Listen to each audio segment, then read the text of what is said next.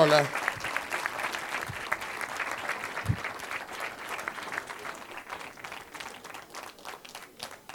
¿Cómo andan? Eh, bueno, yo hace tiempo que no presento libros, eh, no porque no los escriba, dejé de presentar los libros en Buenos Aires hace como 10 años, porque en general se hacía en la Feria del Libro y venía, bueno, mucha más gente que acá, había 2.000 personas o más.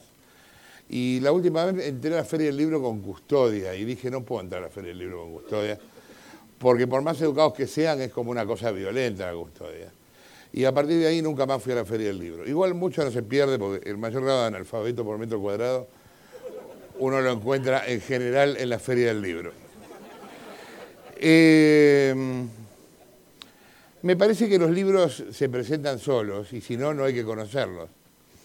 A ver, en principio un libro es importante más que nada para el autor, no para la humanidad. La humanidad, ustedes todos bien pueden vivir sin este libro, lo que pasa es que yo lo necesitaba escribir. Y acá estoy hablándoles de él.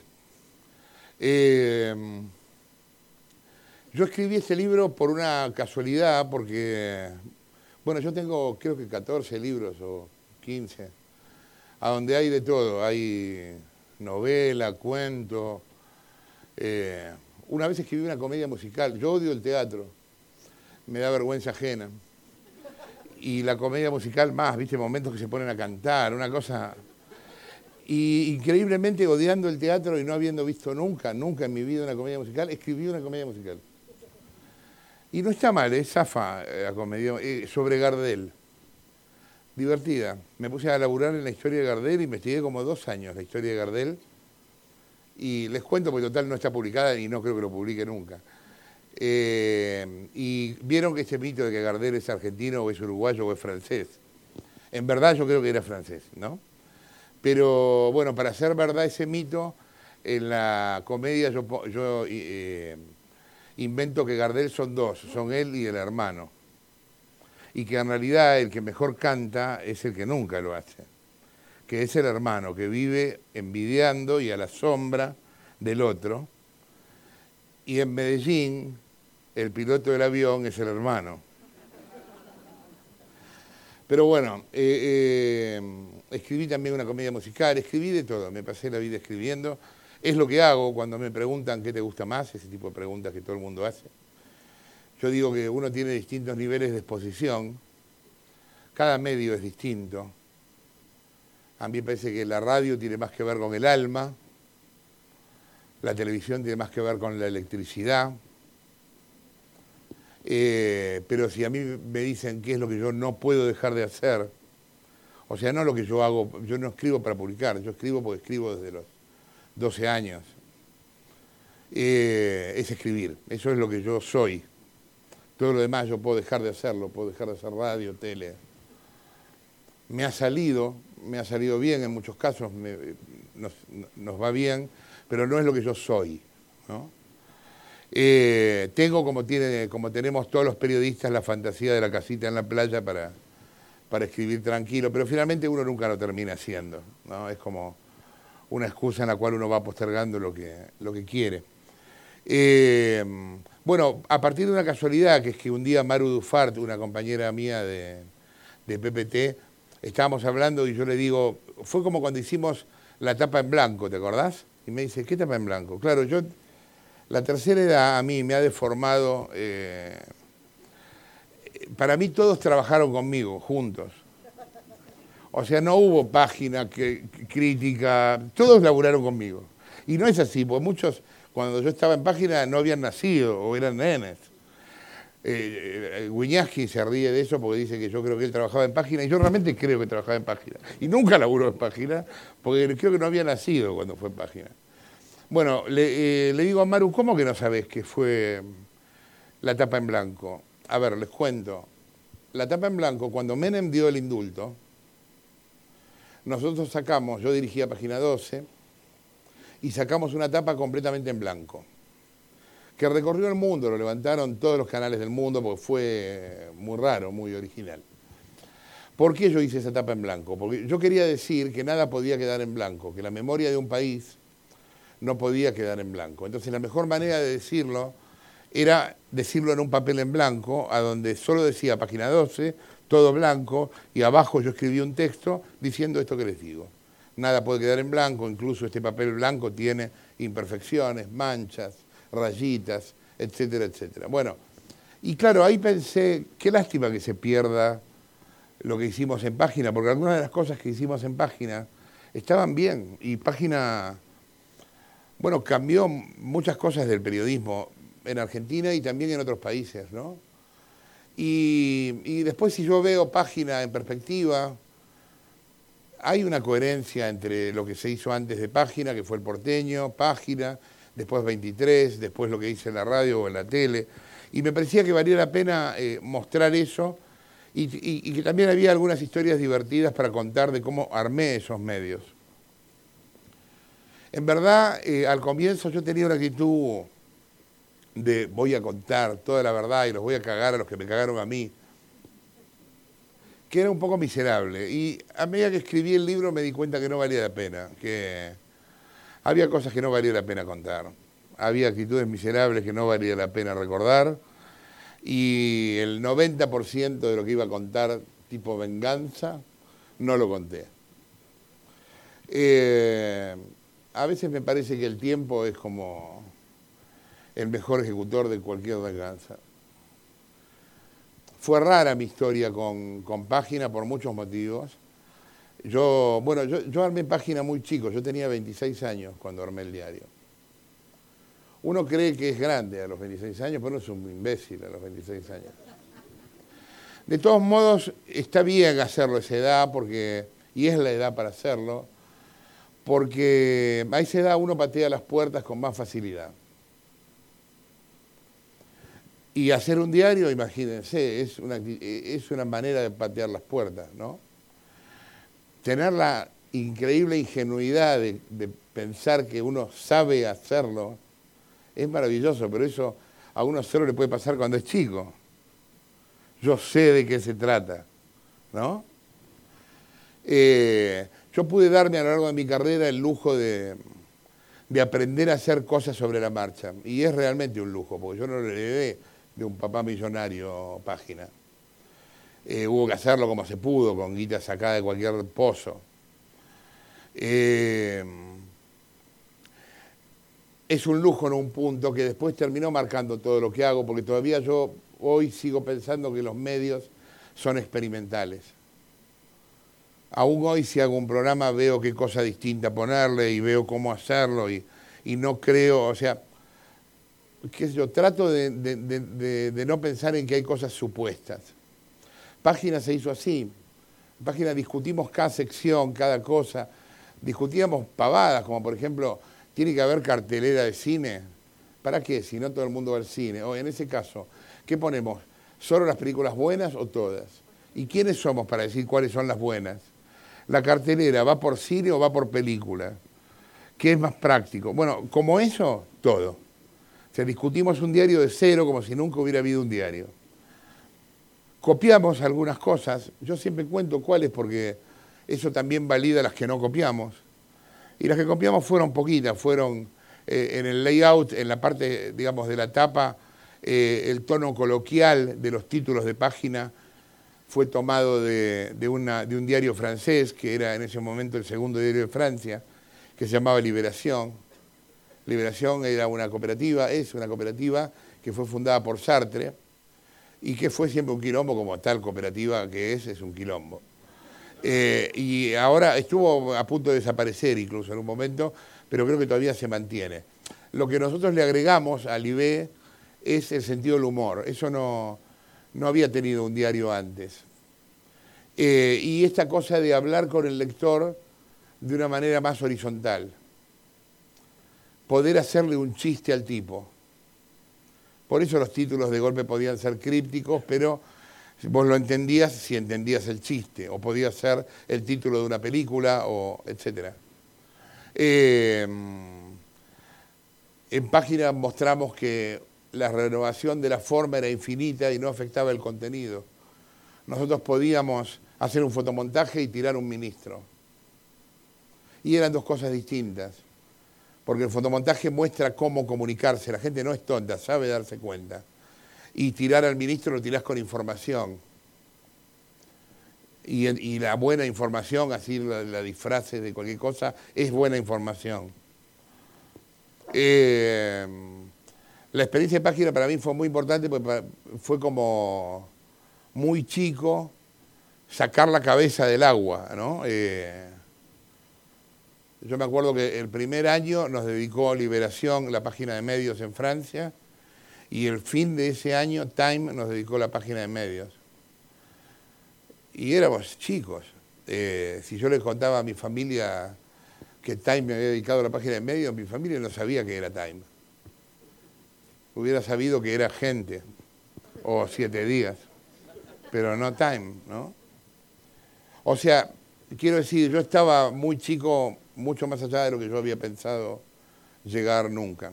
Había empezado a trabajar muy chico también, yo empecé a trabajar a los 14 en Radio Nacional, entré y pedí trabajo y increíblemente me dieron y era redactor de informativos. No es tan complejo, es una boludez escribir informativos, pero bueno, estaba ahí escribiendo informativos.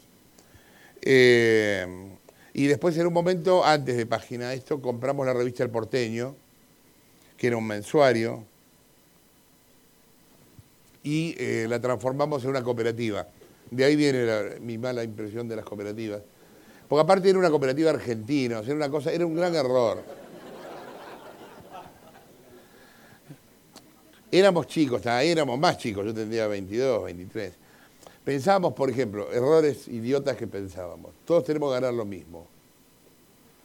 No está bien, porque el director no puede ganar lo mismo que el cadete, porque el aporte que el tipo le da a la revista, bueno, cosas de ese tipo, ¿no? Eh, en un momento se votaban los sumarios, los sumarios, o sea, los temas que íbamos a trabajar, se votaban en asamblea. Era un quilombo.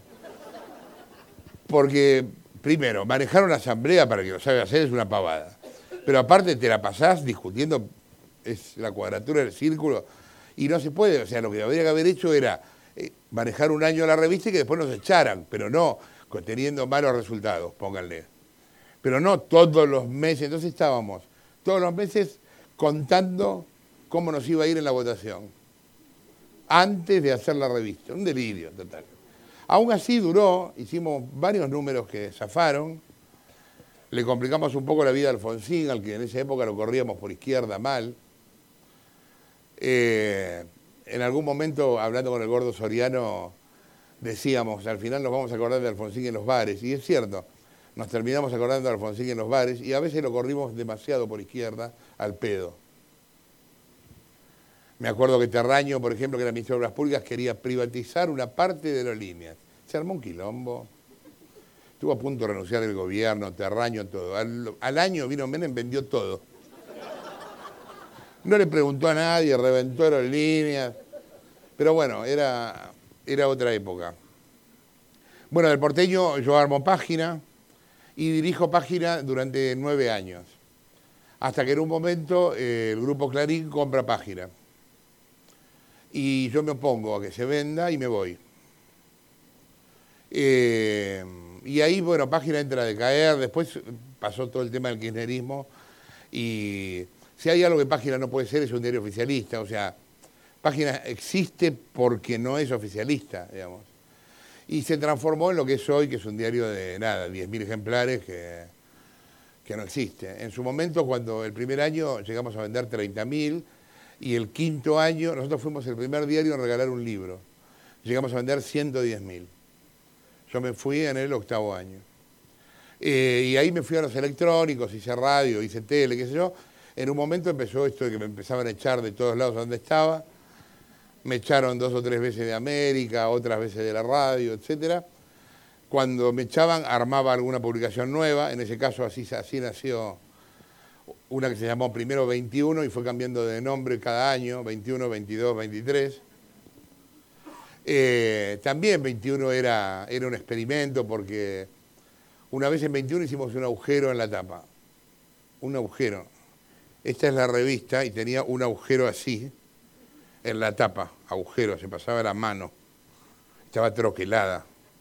era una nota sobre el presupuesto y la idea era poner, se llamaba El agujero negro, y entonces calamos toda la revista. O sea, yo hace años que quería hacer un agujero, pero no me animaba, y ahí lo hice. Nada, probábamos hacer cosas, y, ese día, por ejemplo, se nos fueron todos los avisadores. Los avisadores son unos imbéciles, porque podrían haber aprovechado el agujero en poner el aviso alrededor. Bueno, nada, unos imbéciles que, bueno, se fueron. Eh, la, idea de, la idea del libro es contar algunas de estas historias más en detalle, etcétera, y, reproducir algunas notas que yo escribí en aquel momento en cada uno de esos medios. Eh, me di cuenta que escribí un montón, es increíble la cantidad de cosas que yo escribí en los últimos 40 años. Es mucho tiempo 40 años, yo no puedo creer que haya trabajado tanto tiempo. Eh, no hay acá nada de, no hay en este libro nada de radio ni de tele, porque decidí apartarlo y porque aparte la sintaxis es completamente distinta. La sintaxis de la televisión o de la radio es lo que Cortázar llamaría sintaxis de pizzería. Y la sintaxis de la escritura es mucho mejor, mejor, más cuidada, más linda, etc. Eh, en el medio de eso, eh, el, libro se llama 40 años de periodismo y algo de vida personal y parece un chiste por lo de algo, porque el libro empieza diciendo que yo soy adoptado. Eh, y eso se transformó cuando el libro salió en el eje del libro, cosa que yo no quería que pasara porque para mí era importante contarlo, pero no era, o sea, no era el eje del libro. El eje del libro son 40 años de periodismo, o sea, es más, esa parte son 15 páginas. Es más, yo en un momento me cansé y digo, miren, fotocopien las 15 páginas y no me rompan más las pelotas con el tema de si soy adoptado o no. Todo lo que sé es esto y dedíquense a leer el libro o no, pero basta de este tema. Eh, me enteré el año pasado, fue una cosa personal, que tengo un problema cuando yo trabajo, que es que si yo siento que hay algo que no estoy contando, no puedo trabajar. Es así. Entonces yo no podía no contarlo. Yo sabía que este libro o cualquier otro, si hubiera escrito un libro sobre física cuántica, igual empezaba diciendo, soy adoptado, me enteré el año pasado, no sé qué, me sacaba eso de encima y después eh, escribía. Fue así. Eh, y bueno, esa, es más o menos la, historia con, la historia con el libro. Yo lo que querría es que para no hablar yo siempre de lo mismo, ustedes hagan preguntas. Ahora, me contaron esto antes de venir y me lo contó un chileno. Los chilenos son tímidos para preguntar. Nadie se siente en la fila de adelante porque tienen miedo de que le pregunten a ellos. O sea que todos ustedes cagaron. Y después, les cuesta hacer preguntas. Así que yo pido, los que han sido contratados como extras, por favor, gánense su dinero. No, hablemos de lo que tengan ganas. Yo no tengo, digo, hablemos de lo que tengan ganas, de literatura, de política, de pintura, de menos de fútbol que no entiendo un carajo. Sí, decime, dale.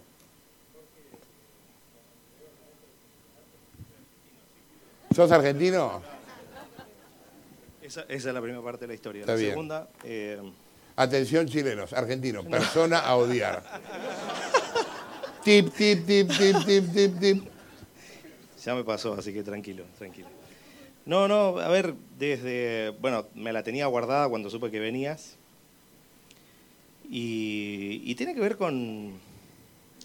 con probablemente tu entereza como para sobrellevar las cosas que sucedieron después de. ¿Cuándo fue? ¿17 de enero del 2015?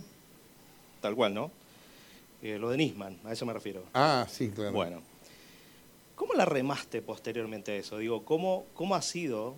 Creo que una de las cosas que más admiro es tu entereza y cómo será la trastienda de vivir y sobrevivir con un régimen que te rompe las pelotas por todos lados y que hoy día, si bien no está en el poder, eh, está ahí de manera coercitiva siempre eh, haciendo algo al respecto. Esa es mi pregunta. Mucha gente siempre pregunta, a la pregunta normal es, ¿tenés miedo? Y yo digo, sí, claro que tengo miedo.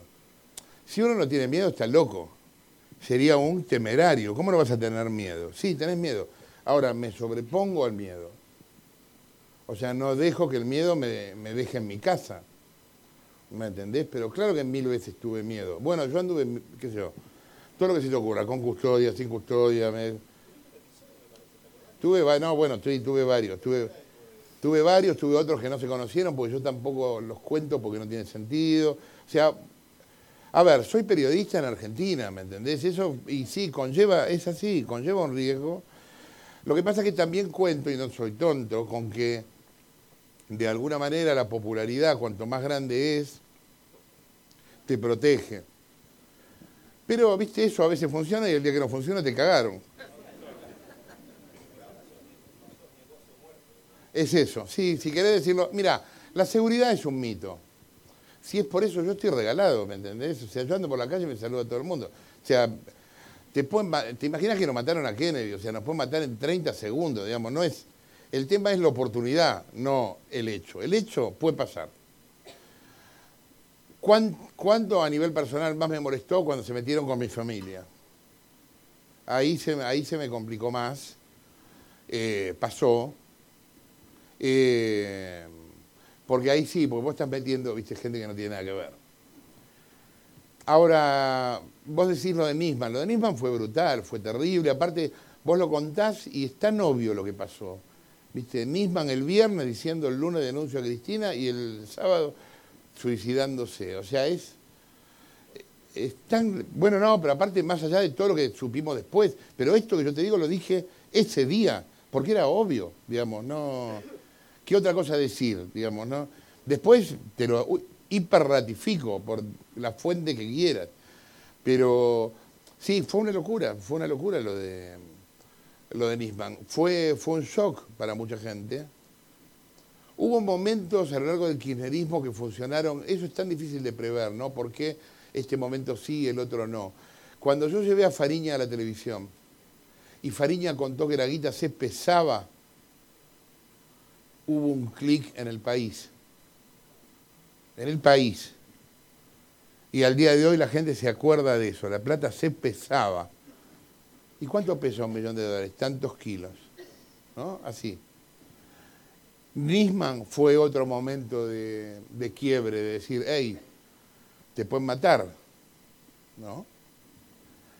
Lo que pasa es que la gente también, nosotros, por lo menos los argentinos, somos muy turistas con muchas cosas, ¿viste? Pensamos que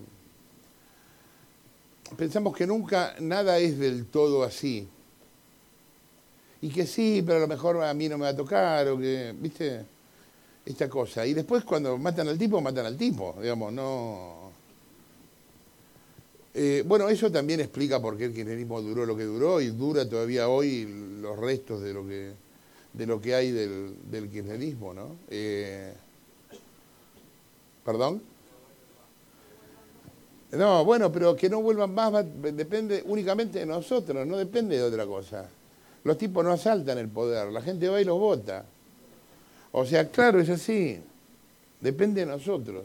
Ahora, tenemos que ver con las cosas que nos pasan. Mira, yo no creo este axioma de los pueblos tienen los gobiernos que se merecen. ¿Sabes por qué? Porque eso elimina a la clase baja. Y cuando vos no puedes comer, no puedes elegir. Entonces, todos tenemos lo que nos merecemos, menos los que no pueden comer. Los que no pueden comer tienen lo que tienen, no tienen lo que se merecen. Porque vos cuando comes menos, cuando sos chico, sos menos inteligente cuando sos grande. Estamos, de hecho, en Argentina criando generaciones idiotas, desde hace bastante tiempo. Y se lo ve en todas las estadísticas de educación. Ahora, esa gente no decide, deciden por ellos. ¿Me entendés? Está mal que pensemos que ellos quieren eso, porque es lógico, ¿viste? Te estás cagando de frío, estás ahí tirado, te tiran un colchón, agarras el colchón. Y está bien que agarres el colchón. Porque ¿quién tendría la autoridad moral de decir, no, cagate de frío? Ahora, sacando eso, nosotros, los que comimos bien cuando somos chicos, tenemos que ver con lo que nos pasa. ¿Me entendés? Hoy yo no sé en qué nota, hice un par de notas, alguien me hablaba de, de Pinochet, no sé por qué salió el tema de Pinochet, y yo digo, bueno, Chile tuvo que ver con Pinochet, porque Pinochet no llegó en un plato volador eh, a sojuzgar a un montón de chilenos pluralistas, digamos. Evidentemente tenían que ver, y el tiempo que se quedó, y también tenía que ver. Después encontrar las justificaciones que quiera, porque también no es que la verdad solo es una parte, ¿no? Es, pero tenemos que ver con lo que nos pasa. Tenemos que ver. Sí. Jorge. ¿Qué tal? Hola. El diario Página Sí, es del milenio pasado, es del siglo pasado. sí. Si tuvieras que hacer un diario hoy, ¿hay una muy gran diferencia? Sí, claro. Y lo otro, Sí. ¿qué es para ti una buena información? ¿Una? Buena información. Ok. Eh, eh, a ver, yo digo que en la humanidad, en la historia de la humanidad, después de la invención de la imprenta, el invento más democratizador de la humanidad fue Internet. Así como los, eh, eh, los copistas sacan la Biblia de los curas para dársela a la gente en- con Gutenberg, hoy estamos a un segundo de una biblioteca mundial. Es increíble que no nos terminemos de dar cuenta de eso. La cantidad de cosas que eso tiene, la potencialidad que eso tiene es increíble. Un segundo de una biblioteca mundial. Las máquinas, digo esto porque mucha gente dice, no, porque Internet es bueno o es malo. Las máquinas no tienen moral. Moral tienen las personas. Entonces, Internet será bueno o malo según cómo lo usemos. En cualquier caso, es un vehículo. Es un vehículo de conocimiento, de investigación, etcétera. Que también tiene un montón de cosas malas, ¿sabe cómo qué? Como el mundo. Si uno sale para allá, el mundo también tiene cosas malas. Entonces no es que sea algo particular. Hoy estamos en un momento en el cual vivimos la infancia de Internet. Es muy nuevo. Internet se conoce como tal, existe desde los 50, pero como red militar, pero se conoce como tal desde el 95. Es nada el año 95. Nada. Falta evolucionar muchísimo la red para llegar no sé dónde. En el caso de los medios, que es lo que yo conozco, yo creo que hay que es un buen momento eh, eh, para reinventar todos los medios, porque lo vamos a tener que hacer querramos o no. Le hago un paréntesis porque es importante entender esto. En el mundo eh, está pasando hace 40, 30 años algo que todavía no se acomodó, que es lo siguiente. La tecnología le pasó por arriba a la filosofía. Un grupo de chicos en un garaje en California crearon soluciones que los filósofos no habían pensado. Para decirlo con un ejemplo tonto, había unas redes que se llamaban redes P2P. Vos le podías prestar un disco a otro. Entonces eso hizo un quilombo increíble en la industria de la música, porque la gente dejó de comprar. La red P2P, como tantos otros ejemplos, es filosóficamente un pensamiento. La propiedad no está solo en uno, puede prestarse. Bueno, la industria de la música estuvo a punto de quebrar, hasta que en un momento inventaron iTunes, Spotify, o sea, un montón de maneras de que esto no los quebrara. Volvieron a vender discos de a uno, dejaron de hacer de discos eh, grandes. Bueno, se modificaron, tuvieron una modificación filosófica sobre un adelanto tecnológico. Esto está pasando en todas las áreas, no es un problema de la música, está pasando en todo. Eh, eh, existe la nube. ¿De quién son las cosas que están en la nube? La propiedad es mía mientras la uso y cuando no la uso no. Hay millones de preguntas que hoy no tienen respuesta filosófica. Entre otras cosas porque aparte la izquierda se quedó vieja ya de antes y no se reformuló. Entonces, al no reformularse, no hay una respuesta a, a estas cosas. Yo me imagino que en algún momento la va a haber, porque si no, no va a poder haber mundo, va a haber solo un tema tecnológico, digamos. En algún momento va a haber respuesta. Hoy, en el caso de los diarios, por ejemplo, usted ve en, Internet diarios del siglo XIX publicados en el siglo XXI. La lógica del diario es la del siglo XIX. Título, volanta, bajada, recuadro. Ya no es así. Hay cosas que son generacionales y que son inevitables. Yo eh, uso reloj, usted debe usar reloj. Los chicos ven la hora en el celular. Nunca en la puta vida a mí se me ocurrió mirar el celular la hora. Pero nunca, nunca. Yo sé que la tiene, pero nunca miré la hora. Ni lo saqué del bolsillo para ver la hora. O sea, bueno, esto es generacional. No hay manera de volver atrás. El diario de papel durará 10, 15 años más. Y después va a quedar reducido, yo creo, a una cosa chiquita y prestigiosa como hoy puede ser el libro. Pero nadie más va a leer diario de papel porque hay decrecimiento vegetativo del lector, se, se van muriendo. O sea, no, no hay más, ya nadie más lee diario de papel. Claro, y sí. Eh, eh, mire, la televisión, por ejemplo, eh, a mí me decían que el domingo, el domingo yo empecé PPT, ¿no? Y nos fue muy bien, le ganamos a Susana, que realmente nos fue bien.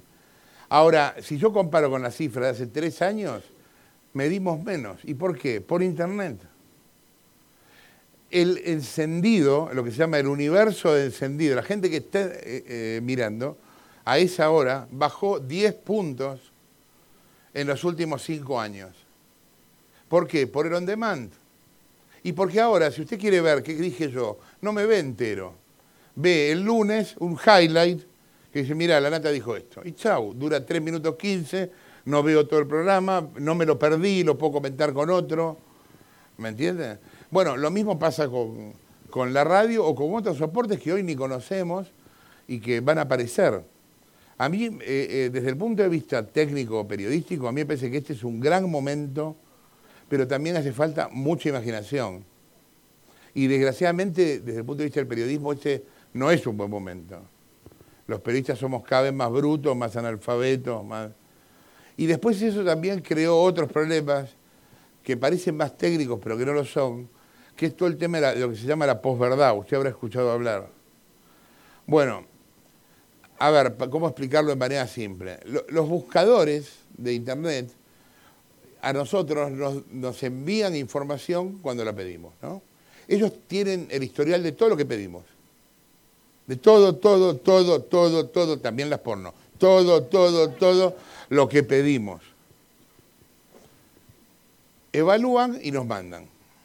Ahora, ¿qué es lo que nos mandan? Nos mandan cosas parecidas a las que leemos pensando, este tipo quiere leer esto. No está mal en principio, ¿no? Porque es como más cómodo. Voy a buscar algo que quiero leer. El problema es cuando eso se vuelve político. Porque entonces yo soy republicano, me mandan solo información republicana. Y yo creo que los demócratas desaparecieron de Estados Unidos. Porque mi mundo, mi micromundo es republicano. Parte de eso es lo que pasó con el Brexit en Inglaterra, que por eso pensaban que ganaba uno o el otro, o con la elección de Trump. Que cada uno era un espejo que se miraba a sí mismo. Y ese ni siquiera es un problema, es peor, no es político, es un problema Eh, es un algoritmo.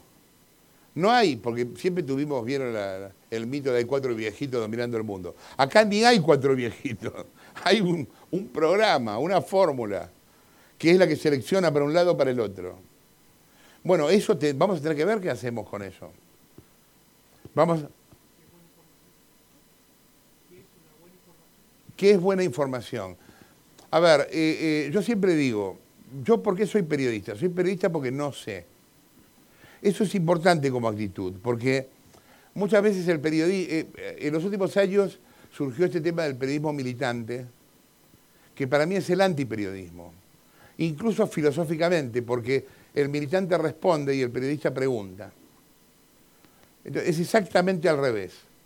Yo no sé qué hacer, como no sé qué hacer, voy y le pregunto a los que saben qué hacer, ¿no? Bueno, eh, eh, eso en principio como actitud. En la entrevista yo tengo que querer conocer al tipo. Digo esto porque muchas veces los periodistas tratan de manipular al entrevistado para que diga lo que ellos quieren que diga.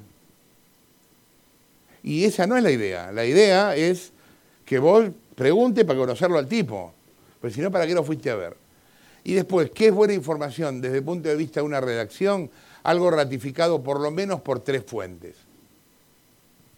Y eso es una regla que parece tonta, pero que cuando se ejercita no lo es. Porque hay que buscar tres fuentes, hay que encontrarlas, no se tiene que conocer entre sí, obviamente, etcétera, etcétera. Y si algo, si tiene apoyo documental, más. Ahora, yo definiría así una buena información. Ahora, no alcanza con buena información para hacer periodismo. Hay que tener creatividad para comunicarla. Eh, muchas veces el periodismo tradicional habla de algo que llaman infotainment, por el tema de información con entretenimiento. La palabra entretenimiento está muy devaluada. Ahora, está bien entretener en este momento yo quiero que ustedes estén entretenidos escuchándome. Yo no quiero que se aburran. Y trato de que les cuento un chiste, digo alguna cosa. Digamos, me parece normal. El problema es cuando yo uso elementos bastardos para entretener. Les traigo tres enanos acá, les tiro dulce de leche y los pateo. Bueno, ahí no. Entretener como la gente, tratar de entretener. Pero aparte, los medios tienen que tener que ver con el entretenimiento, porque si no uno no los vería. Con esto quiero decir, eh, eh, eh, no se hace periodismo con buenas intenciones, solamente.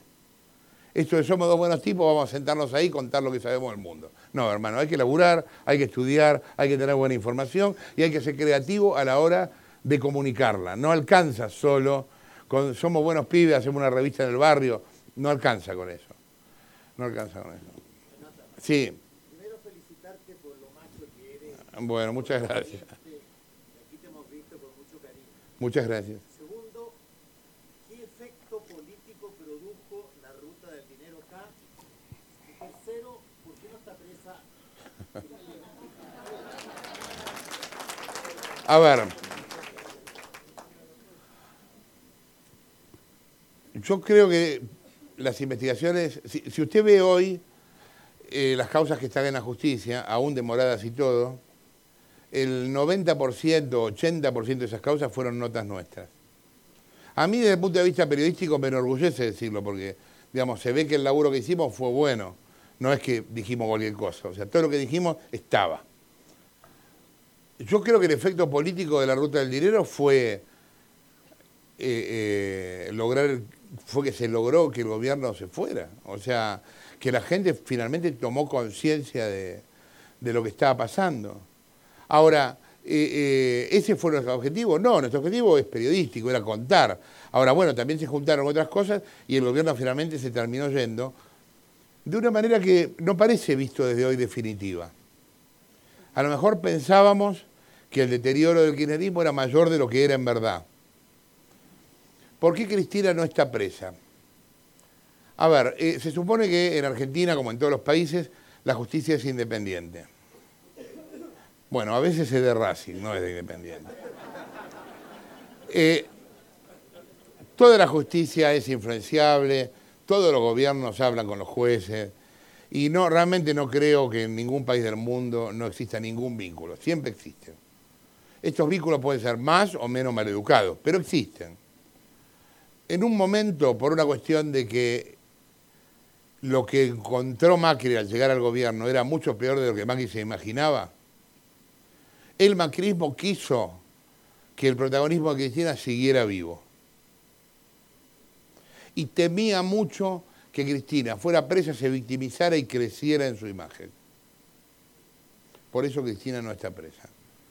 Si usted me pregunta si hay motivos para que lo esté, hay de sobra. Pero aparte, no hace falta la ruta del dinero. Mire, yo le voy a contar una causa que es bien simple. Enriquecimiento ilícito. Están las 10, 12 declaraciones juradas de Cristina firmadas por Cristina, declaraciones juradas. Bueno, no cierra el blanco, listo.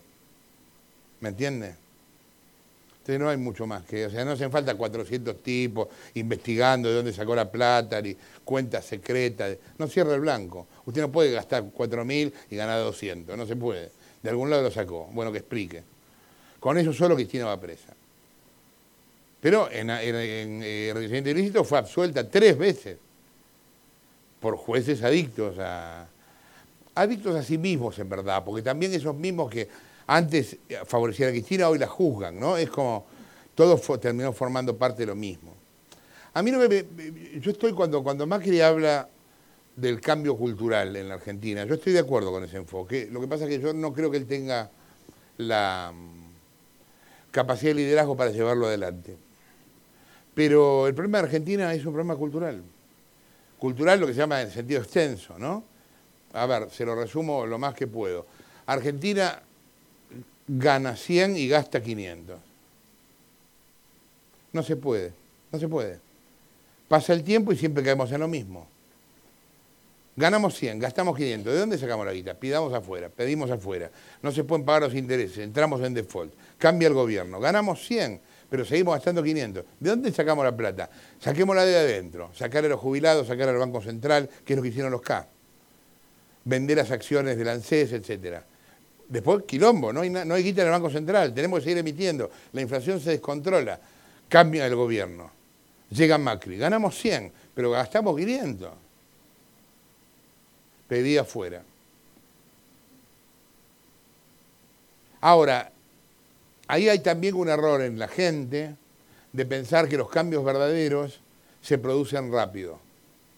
Ningún cambio verdadero se produce rápido. Entonces, yo siempre planteo en las charlas esta pregunta.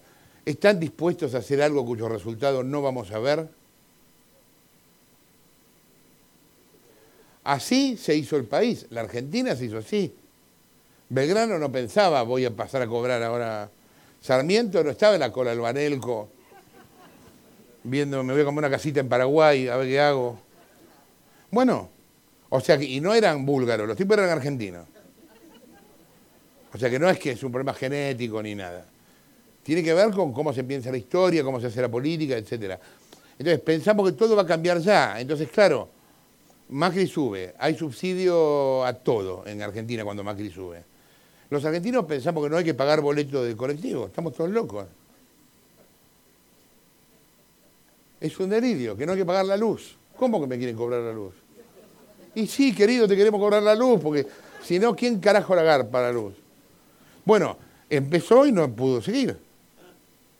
Y después terminó mezclado en la lógica peronista, kirchnerista, de, negociar en el Congreso, se entró a trabar todo y acá estamos. Esta es más o menos la historia. Eh, pero creo que tiene que ver con eso, con el concepto que tenemos de qué necesita, o sea, yo, yo, digo, hay una solución, a ver, hagamos un pacto de la Moncloa, pongámosle. Pero dicho de este modo, una mesa en la que todos pierdan. ¿Estamos dispuestos a hacer una mesa en la que todos pierdan? Los que tienen más que pierdan más, ¿no? Obviamente.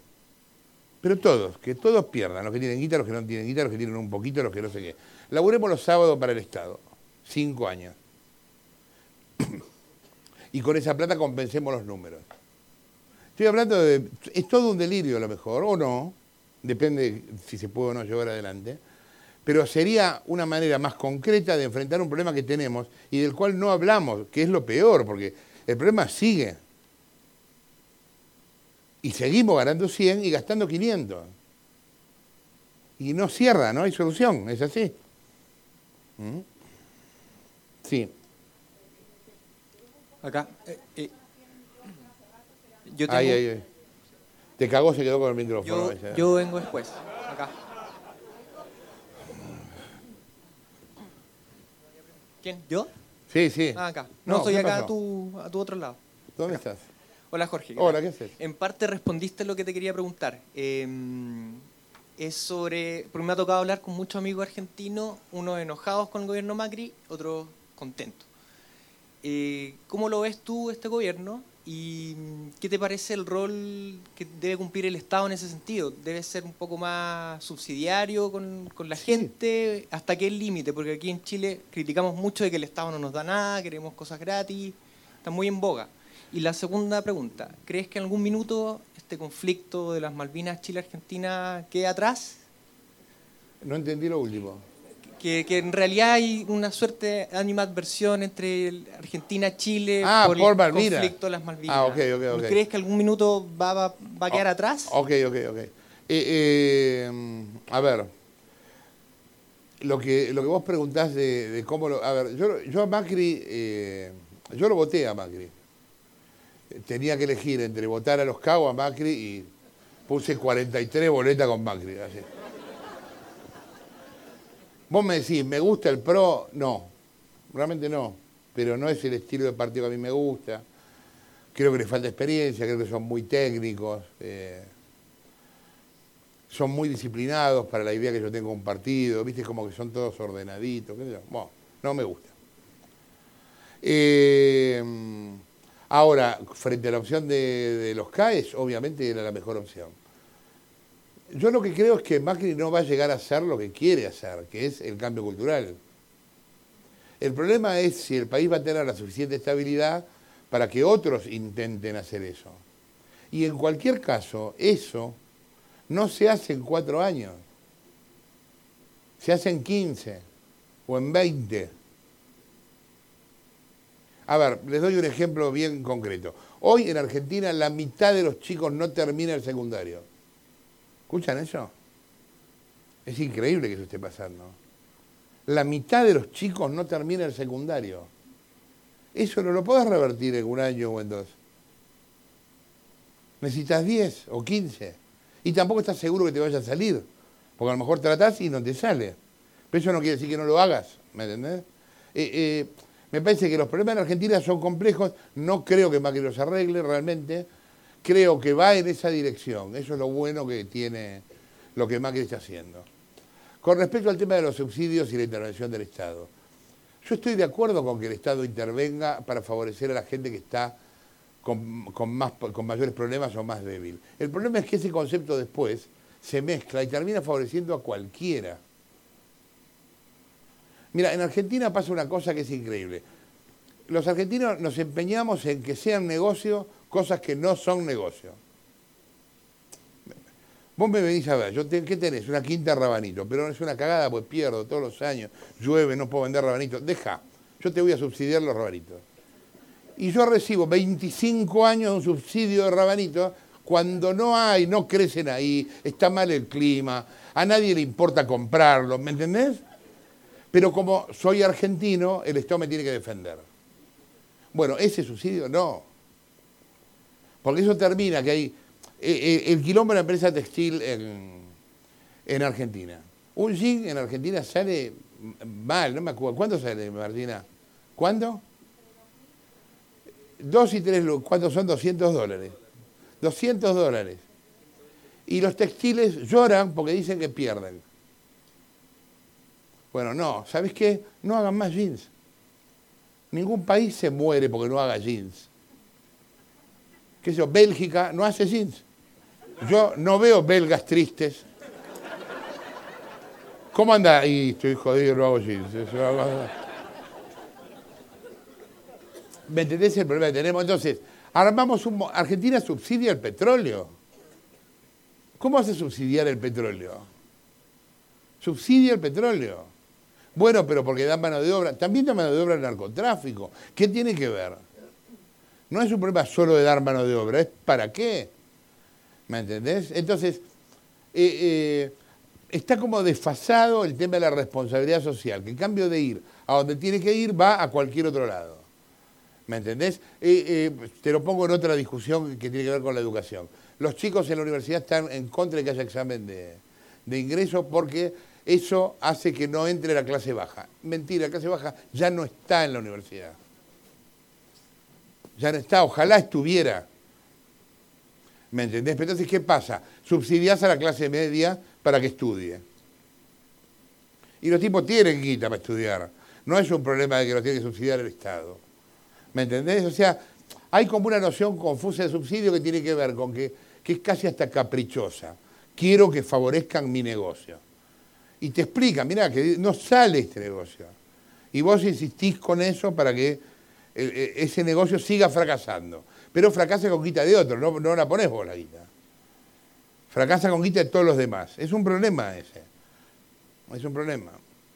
Eh, eh, lo de Malvinas, yo eh, no sé qué responderte, porque yo no lo tengo presente. Te digo la verdad, no. No es algo que yo tenga en mi cabeza, no. Y no lo escucho por ahí como comentario tampoco, ¿no? No, de los chilenos lo que te dicen, pero ahora tampoco, pero en una época lo que decían es el tema del expansionismo, es eso. Eh, igual es un delirio que todo esto haya pasado, o sea que, que hayamos estado a punto de estar en guerra con Chile es un delirio total. Bueno, ¿quién sigue? Acá. Sí. Hola Jorge. Hola, viejo. Otro argentino infiltrado. Ah, Eh, quería hacerte dos preguntas. Una, eh, después de tanto periodismo de investigación y que sacaron a luz un montón de cosas, porque no solo Nisman, sino el dinero K y X, ¿no sentís como frustración de ver que hayan ido en cana algunos giles nada más y que los grandes que son las cabezas de todo esto, no, no, no pasa nada. Es un problema de justicia, de crisis de valores. Sí, lo que pasa de- es que, sí, sí, a Y- veces lo he sentido, pero... Y, y por otro lado, Mm. la otra pregunta era, eh, ¿considerás que Carrió es la única persona política, entre comillas, de- que es la más, diríamos, anticorrupta? O, No, no, no, no, no, sería injusto, no. No, a ver, hay, hay, hay, muchas, hay muchos y muchas. A ver, cuando uno habla de corrupción, no habla, eh, eh, en Argentina el 10% debe ser corrupto, el otro 90% es honesto. Porque si no, no habría país. ¿Me entendés? Si el 90% robara, no habría país. Hay gente que labura por dos bancos y que se jubila por uno. Y eso es el 90% de la gente. Que se la bancan, que se bancan la que venga, que los echan, que los toman, que, que los manipulan. Y están ahí, ¿me entendés? Y no son chorros. Y hay tipos, es, es un milagro que vos te preguntás, ¿cómo este pibe vive acá? Y no va y le pega un palazo a la vieja esa que salió del banco. Te digo la verdad. Y no se lo pega. ¿Me entendés? Entonces, a ver, cuando uno habla de corrupción, primero habla en general de la actitud de la clase dirigente. Y después de pequeños hechos de corrupción que se van filtrando en la sociedad. Pero de ninguna manera son todos. Yo conozco un montón de políticos, eh, eh, bueno, sí, de hace años. No me parece el tipo, yo no tengo amigos políticos, pero porque me aburren. los- me parece más, y son brutos aparte, en general, eh, muchos no leen, son tipos, viste, medio... Entonces no los veo, o sea, cuando me veo con los políticos, hablo de política, digamos. Eh, eh, y eh, hay un montón de políticos honestos. ¿Qué sé vos decís Carrió, Carrió, Ocaña, Stolbizer, eh, bueno, toda la gente de eh, María Eugenia Vidal, eh, hay un montón, un montón. Lo que pasa es que no son los más conocidos, o en algunos casos son minoría, pero eso no quiere decir que no haya políticos honestos. Si no hubiera políticos honestos estaríamos en el horno. El problema también es que después en el poder hay que ver cuál es la reacción de ellos frente al poder real, ¿me entendés? Si es ceder, si es seguir, si es combatirlos, hasta dónde. Y también otra cosa que nunca decimos es cuánto los apoyamos nosotros para que lo hagan. ¿Me entendés? Porque nosotros tenemos como pensamiento mágico. Ya está, ganó tal, listo. Ya está, bueno, vamos a casa. Y al otro día estamos. ¿Y? ¿Cómo y? Acabo de asumir. No, pero ¿y? Bueno, somos jodidos en eso también. Porque no estamos en general dispuestos a dar nada, ¿me entendés? Estamos solo dispuestos a exigir. Yo entiendo que también muchas veces puteamos por eso porque nos pidieron de todo y nos cagaron todo el tiempo. Eso también es cierto. Pero me parece que en algún momento eso vamos a tener que cambiarlo porque lo que termina pasando es lo que pasa hoy, ¿me entendés? Que al final es todo un descontrol. Un descontrol. Pero por algún lado hay que empezar, qué sé yo, yo la veo a Vidal. Vidal cortó el chorro de la cara. Realmente lo cortó, yo te digo que lo cortó. O sea, yo firmo, lo cortó. Nunca dije esto de nadie, ¿eh? Lo cortó. Bueno, no terminó el quilombo la cana. Están metiendo cana todo el tiempo. La piba vive en una base militar. Un día le van a pegar un tiro en la cabeza. Pero bueno, está ahí haciendo eso. Ahora, debe ser frustrante no tenerlos a todos presos, y claro, pero no los podés tener. ¿Cómo hago para tener a todos presos en un año y medio? O en diez, no importa, ¿me entendés? Se empieza a hacer las cosas de a poco y se las va haciendo. También hay que ver si la gente tiene paciencia para eso, ¿me entendés? Eh, porque aparte no hay un área, no es que vos decís, Argentina está mal por esta cosa puntual. Argentina es un quilombo. Está todo mal. ¿De por dónde empezamos? Empecemos por acá. Y tampoco es que los que llegaron son Einstein, ¿me entendés? Eh, Son la Armada Brancaleone, hay tipos que son unos pelotudos ilustres. Y hay otros que más o menos zafan. Pero como, como nosotros mismos acá. Somos personas, qué es eso, no. Este no es un congreso de genio. Bueno, el gobierno tampoco. Claro. Ahora, hay cosas que cambiar, hay muchas, hay demasiadas cosas que cambiar. Este es el, el tema. Para mí, hoy, el, protagonismo que sigue teniendo Cristina es inexplicable. Que el gobierno más corrupto de la historia de Argentina, ¿me entendés? siga teniendo ese protagonismo, me parece increíble. Ahora, ¿qué tengo que hacer como periodista? Y, bueno, primero tengo que aceptar que existe. Y después tengo que ver cómo lo puedo cambiar. No me sirve nada de enojarme con la gente, ¿me entendés? Esto de muchos gobiernos dicen, fue un problema de comunicación. No, hermano, sos vos que no sabes hablar. No es un problema de comunicación. Aprendí a explicarte. Eh, ¿Aquí? ¿Dónde? Acá, acá. Ah, ahí atrás. Soy, soy chileno. Eh, parece que soy el único. No, mira, eh, mi señora hace como una semana... ¿Qué hace? Hace una semana atrás, eh, mi señora me dijo, Mina, viene la nata a Chile. ¿Fue censurado por chileno o no? No. no, es que le tocaba a otra persona y me pasaba Ah. el micrófono a mí, entonces... Bueno. Dale, dale, dale. Oye, me dijo mi señora, viene la nata a Chile y, y parece que eres muy conocido, ¿eh? demasiado conocido. Así que te felicito. Muchas gracias. Mira, eh, la pregunta es la siguiente. Tú sabes que estamos en plena campaña presidencial en. Chile. Y, y se ha llenado de periodistas que quieren ser presidentes. ¿eh? Entonces, eh, la pregunta mía es, eh, ¿cómo te verías en la Casa Rosada tú?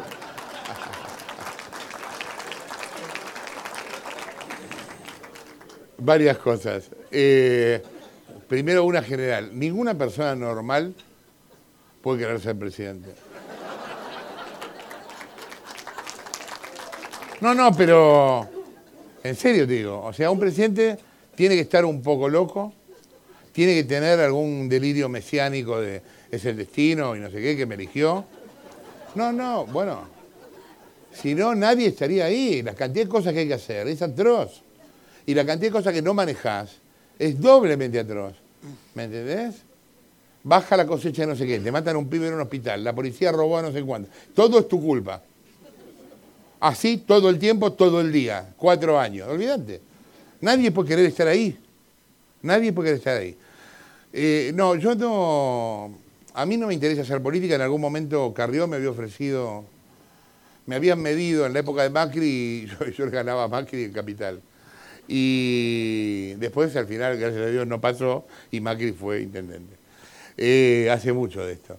Y, mm, y yo me lo tomé en serio y lo pensé una semana y llegué a la conclusión de que no, por muchos motivos. Primero porque yo profesionalmente creo que es útil lo que hago. O sea, yo no hago una revista de modas, qué sé yo. Muchas de las cosas que nosotros hicimos en estos años sirvieron, sirvieron para que la gente se ahorrara plata, sirvieron para que fueran presos algunos. Entonces, ¿por qué me voy a ir si soy útil en lo que hago, no? Y después, porque no, no, o sea, yo no, no, no, no, podría estar en un grupo tan homogéneo, coherente, que no, no, no, no me bancaría la disciplina de la política, me molestaría eh, estar pidiendo perdón todo el tiempo, estar dando excusas. eh.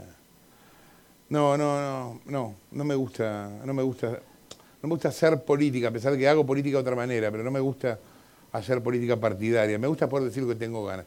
A ver, eh, eh, se lo cuento desde otro lado que tiene que ver con la televisión. En la televisión, usted se imagina, todos laburamos presionados como la miércoles, ¿no? Eh, y yo siempre tenía la fantasía, en la época de cuando yo laburaba en América, hace años, hacía un programa que se llamaba Día D. Y el canal a veces arreglaba con el gobierno y nos apretaba. Y siempre quería saber qué íbamos a decir, qué no íbamos a decir. Y nosotros, ¿qué íbamos a decir el domingo? Y nosotros los desinformábamos al canal. Le decíamos, el sábado a la tarde vamos a hablar del segundo gobierno de Rosas. Y después llegaba el domingo y, uy, no, pero hubo que cambiar el tema. Bueno. Y, yo- y mi fantasía en ese momento era, ¿y si un día los mando a la mierda y me voy al aire? Y estuve años pensando eso hasta que una vez lo hice. No lo hice en Argentina. Yo soy un echado del Mercosur, no solo de Argentina. Lo hice en Uruguay. Eh, una vez en Uruguay yo me fui al aire, eh, me fui. Miré así, dije gracias, buenas noches, y me fui. Eh, yo no podría hacer una cosa así siendo político. O sea, la cantidad de... A ver, para mí es muy importante, y no lo logro todavía todo lo que quisiera, poder ser lo más libre que me salga. de todo, de cabeza, de, de, de vida, ¿no? Para mí la libertad es un valor muy grande. Y si yo fuera político la perdería. Uno podría decir, bueno, la perdería por un buen motivo, que es la gente, sí, pero la perdería. Y para mí es importante tenerla. Para mí es importante, ahora, sin putear a nadie, nada, decir, chau chicos, ha sido un gusto, y me voy. Y, y porque eso también les garantiza a ustedes que yo estoy acá porque tengo ganas, ¿me entienden? No hay ningún motivo que me retenga acá sino hablarles. No estoy por un compromiso con nadie, no firmé nada, me importa un carajo todo. ¿Me entienden? Estoy acá porque tengo ganas.